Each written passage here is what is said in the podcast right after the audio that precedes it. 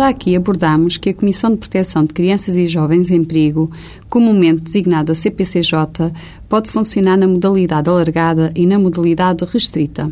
Esta comissão restrita é composta por membros da modalidade alargada, de modo a que tenha sempre uma composição interdisciplinar e interinstitucional, incluindo sempre que possível pessoas com formação na área do serviço social, da psicologia, do direito, da educação e da saúde. À comissão restrita compete intervir nas situações em que uma criança ou jovem está em perigo. É maltratada, não recebe os cuidados ou a afeição adequada à sua idade.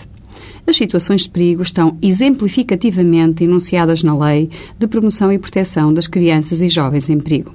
Compete designadamente à Comissão Restrita atender e informar as pessoas que se dirigem à mesma.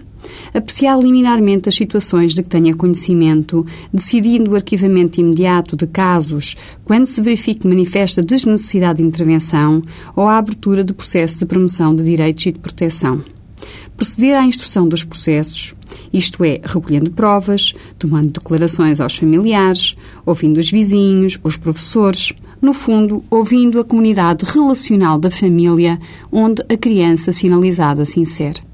Solicitar a participação dos membros da comissão alargada na instrução dos processos sempre que se mostre necessário. Compete-lhe ainda solicitar pareceres e a colaboração de técnicos ou de outras pessoas e entidades públicas ou privadas, nomeadamente a realização de exames e perícias. Compete ainda e sempre decidir a aplicação, acompanhar e rever as medidas de promoção e proteção que aplicar. Informar semestralmente a comissão alargada, sem identificar as pessoas envolvidas, sobre os processos que inicie e o andamento dos processos pendentes é também uma das suas competências.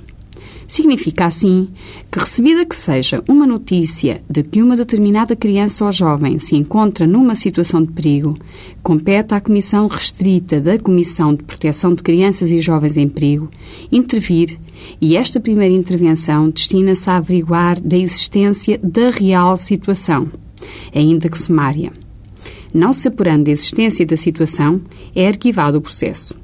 Ao invés, apurando-se a existência de uma qualquer situação de risco, inicia-se a instrução do processo, reduzindo-se as escritas declarações prestadas, elencando o nome das testemunhas e solicitando-se informações médicas e tudo o que se mostre pertinente. No final da instrução, a Comissão reúne, analisa e delibera e decide qual das medidas previstas na Lei de Promoção de Crianças e Jovens em Perigo se mostra necessária, se é que alguma se mostra realmente necessária. Após a deliberação, esta decisão é apresentada aos pais, que a aceitam ou não, e a subscrevem em forma de acordo, sendo a medida executada e acompanhada pela Comissão de Proteção de Crianças e Jovens.